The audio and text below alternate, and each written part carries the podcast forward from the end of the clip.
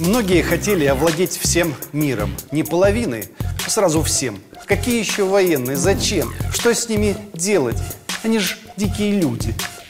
На войне сложно жить за счет образа.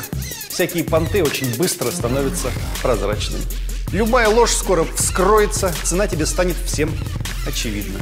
Война по-настоящему демократична. Здесь все свободны, здесь каждый принес свою жизнь, которую может потерять. На войну не надо приезжать умирать, на войну надо приезжать жить. Война – это такая работа, война – это такая жизнь.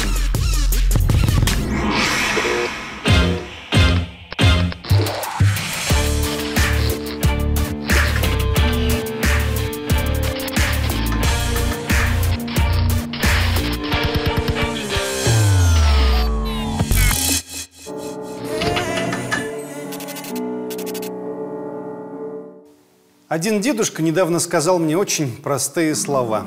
Совсем простые, но мне они понравились. Я хочу вам их пересказать. Он говорит, многие хотели овладеть всем миром. Не половиной, а сразу всем. Чингисхан, Наполеон, Гитлер. США теперь тоже хотят контролировать весь мир. Они придумали волшебное, почти как Рекс Фекс Пекс в сказке Буратино слово «демократия» и пользуются им то как палкой, то как открывашкой, то как сетью, то как сказкой для дураков, у которых есть золотой в кармане. «Как ты думаешь, — спрашивает дедушка, — какое в такой сложной международной обстановке предназначение у России?» «Не знаю, — говорю. У России предназначение одно, которое Господь для нее придумал», — отвечает дедушка. Никому не дать овладеть миром в одиночку. Больше никто, кроме нас, этого сделать не может.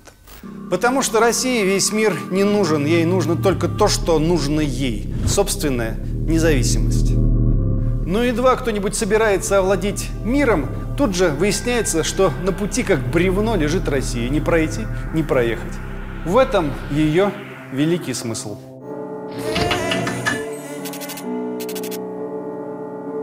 Некоторое время имела место мучительная и болезненная иллюзия, что праздник 23 февраля больше не актуален. Настали, казалось, нам иные времена. Мир, дружба, распил, прочий досуг. Какие еще военные? Зачем? Что с ними делать?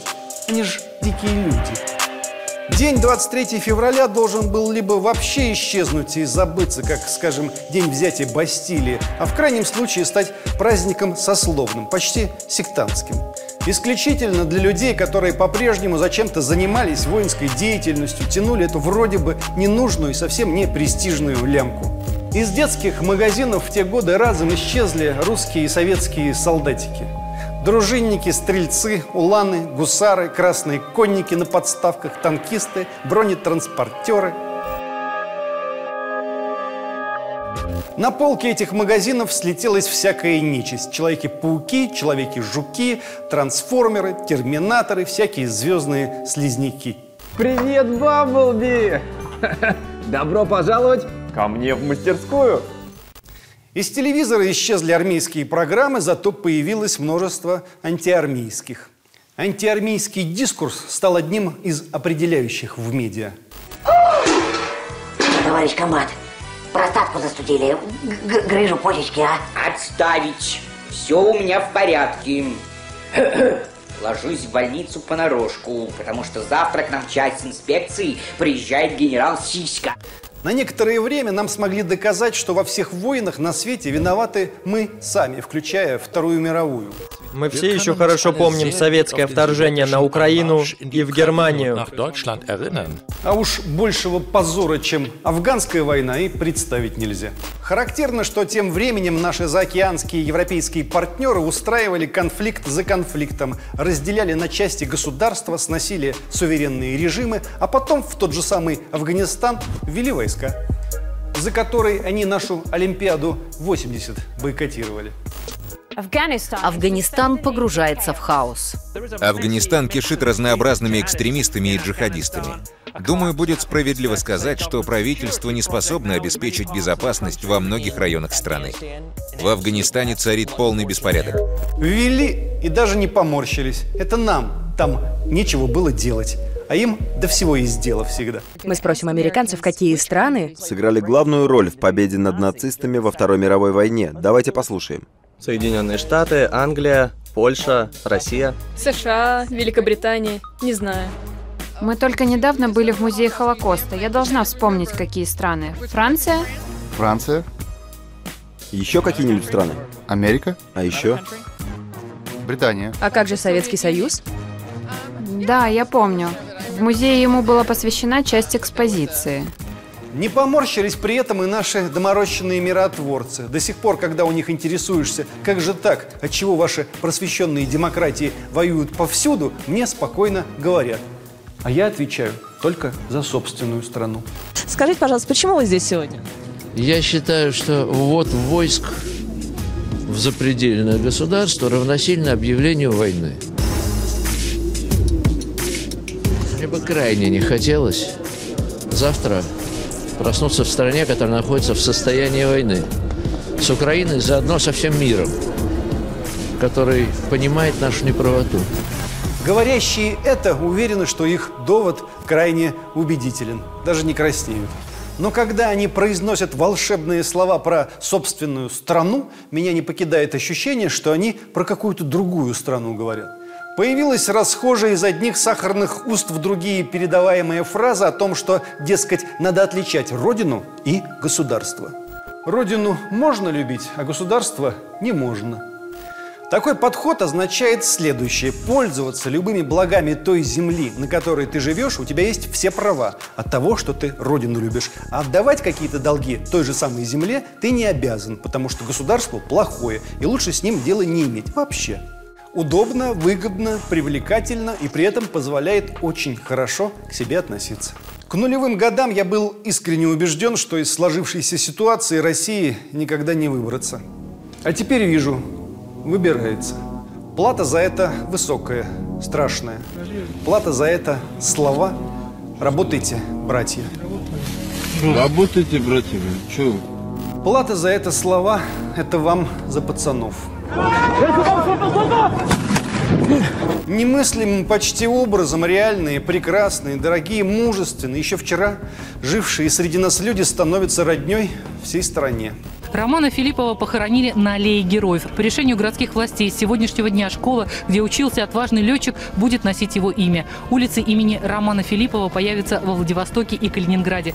Хотя бы на миг, на день, отодвигая, отгоняя весь этот рой демонов, кривляк, пустопорожних понторезов, заполняющих наш эфир, и телевизионный, и радийный, и заодно всех этих королей Ютуба, кумиров, никак не умеющих созреть и вызреть подростков.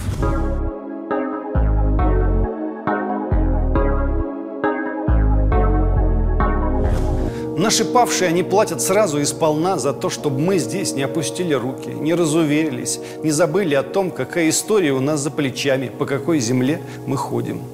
И глядя на эти лица, понимая, что в России сегодня, сейчас рождаются, растут, вырастают дети, которые не оставят нас и не предадут.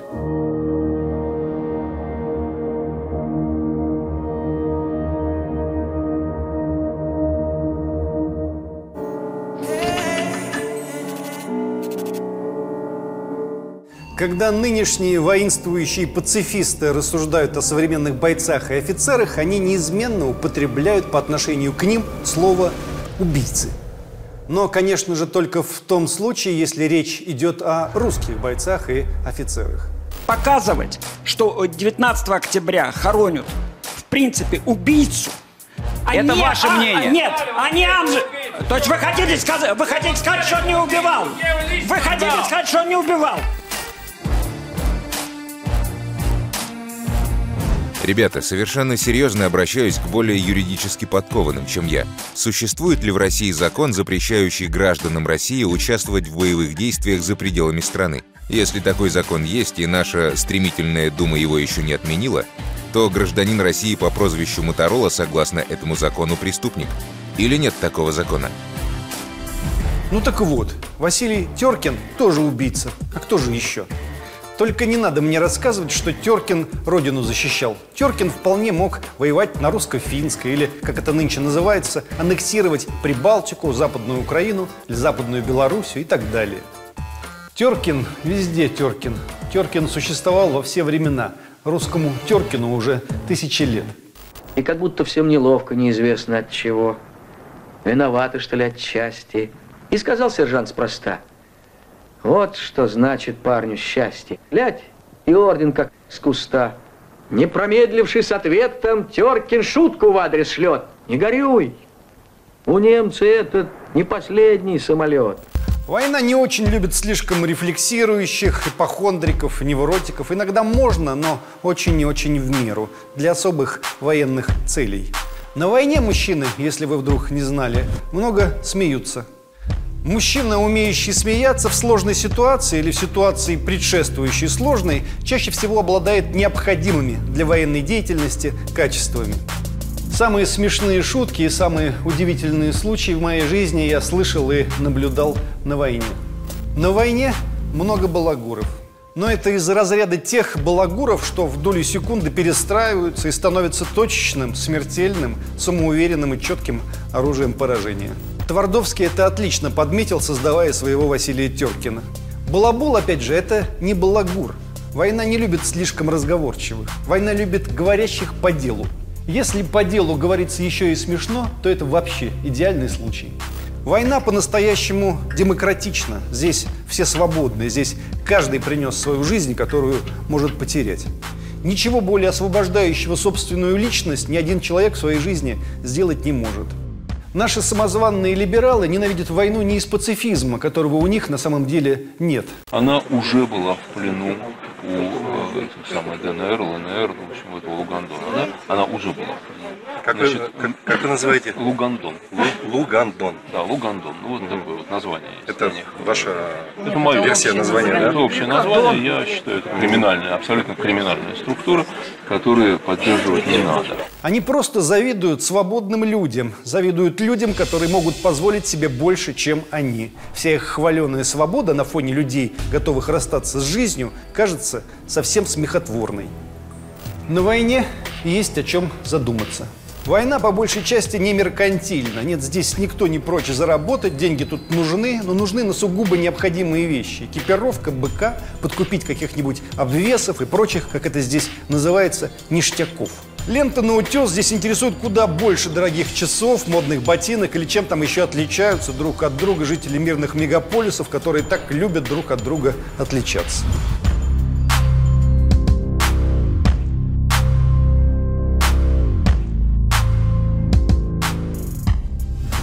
Здесь постоянно нужна форма. Форма на войне за день может превратиться в чудовищные обноски. На войне только внешне все кажутся одинаковыми. На самом деле здесь удивительное разнообразие характеров и видов, куда более широкое, чем в среде каких там хипстеров или богемы. Этих-то как раз будто верстают по одной и той же методичке.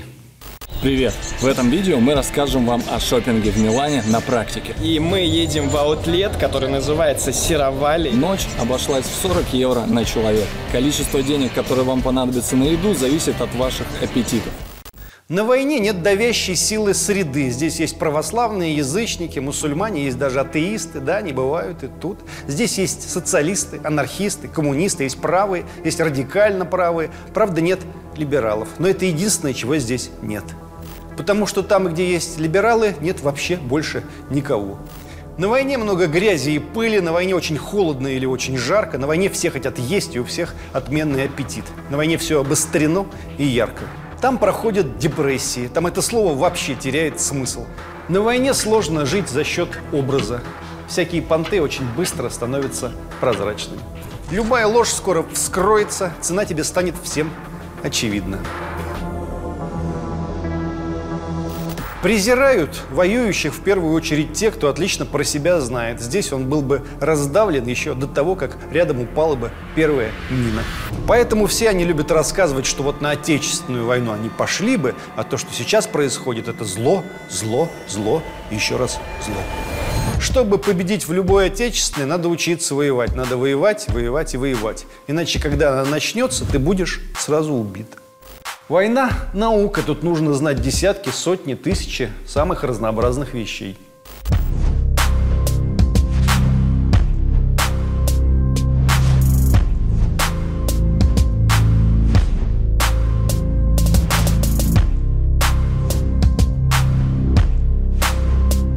Если ты их не знаешь, ты принесешь вред не только себе, но, что куда хуже, ближайшим товарищам. Суицидник – это тот, кто не прикроет тебя, перепутает поставленную задачу, задурит, бросится под выстрел. На войну не надо приезжать умирать, на войну надо приезжать жить. Война – это такая работа, война – это такая жизнь. Люди, которые готовы и к этой жизни, и к этой работе, важные люди, иногда самые важные. Давайте помнить об этом. В жизни часто встречаешь великое количество невротиков и психопатов мужского пола, и никто из них никогда не был на войне. Живут себе все эти чудаки, нервничают, психуют, извращаются, как умеют, и морально уродуют себя и окружающих. Но стоит кому-нибудь, имеющему хоть какой-то военный опыт, повысить голос, напиться или упасть в витрину, сразу восстает в полный рост условный комитет солдатских матерей, поднимается крик о синдроме, о том, что оттуда нормальными не возвращаются. И даже, что их всех желательно изолировать до полного выздоровления. Может, кто-нибудь объяснит, как так получилось? Человечество воюет, судя по всему, давно и не прекращая этого увлекательного занятия ни на день.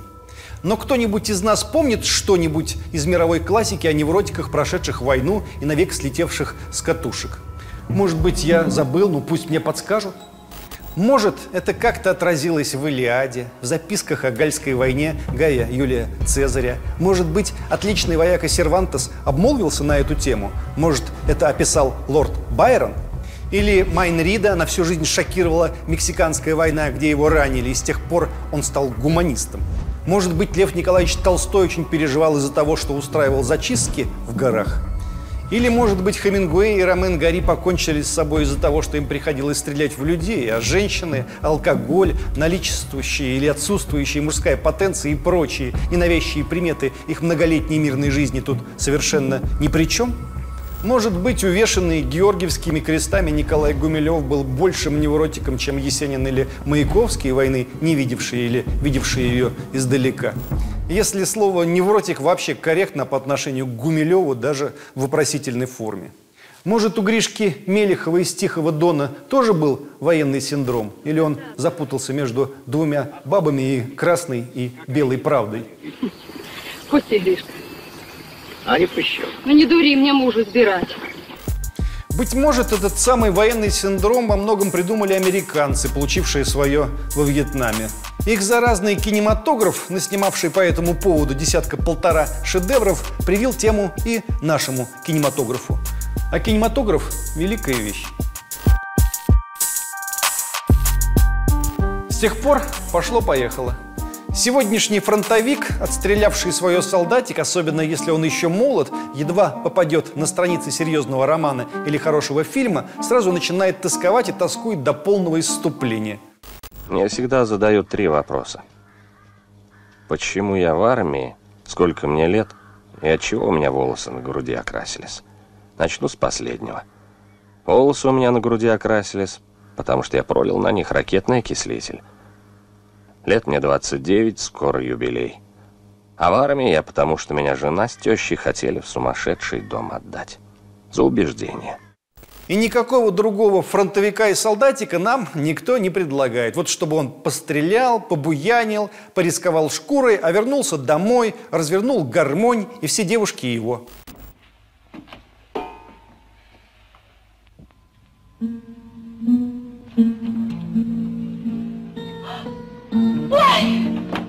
Коля!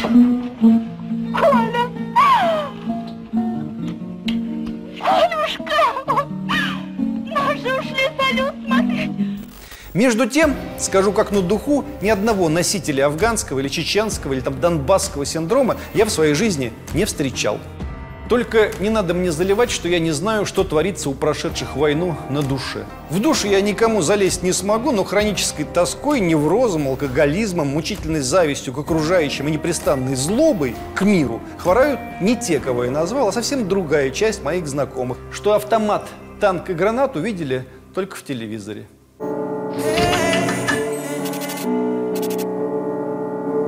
У России очень сложный путь брать не больше, но и не меньше, а ровно столько, сколько можем унести. Если берем больше, получаем наказание, надрываемся. Если берем меньше, получаем другое наказание, потому что Господь не по силам креста не дает. Если это наш крест, надо нести. Вопрос только в том, как тут угадать, где наша ноша, а где мы за других жилы рвем. Ладно бы мы ушли и на оставленном нами месте стали бы высаживать цветы, ровно там, где, к примеру, находились наши военные базы.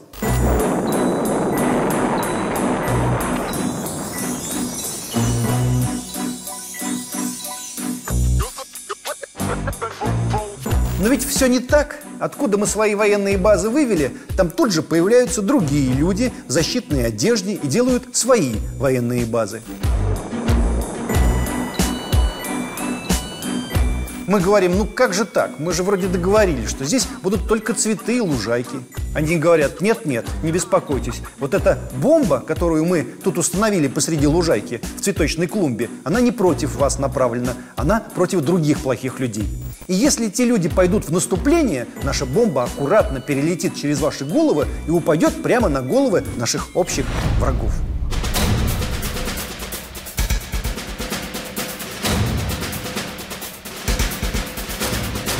Мы оглядываемся назад, пытаясь понять, кто там у нас за спиной, такой неприятный и страшный. И никого не видим. Там наша земля, она простирается очень далеко, до горизонта и даже дальше. Тогда мы опять возвращаемся взглядом к людям в защитной форме и говорим, эй, ребята, там никого нет позади, там только наши дома, наши степи, наши перелески и кусты.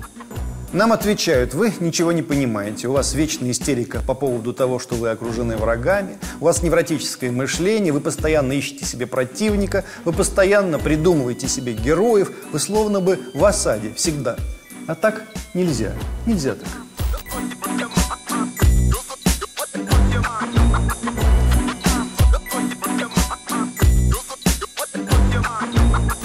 Отдельные люди в России начинают, кося от напряжения глазами, подкрикивать, подпевать. Да, у нас постоянный психоз. Мы всюду ищем врагов. Мы не умеем жить в мире. Научите нас.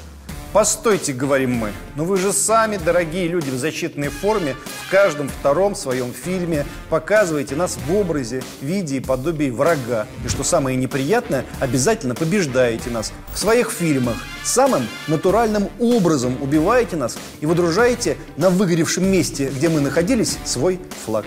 Какая к чертям истерика, если вы даже не скрываете от нас то ли собственные планы, то ли собственные психозы. Тогда они машут рукой и говорят, все ясно с вами, не о чем с вами разговаривать. Вы за тысячу лет так и не изменились. В мире прогресс, новые ценности, глобальное смягчение нравов, а вы все такие же, варвары, зверье.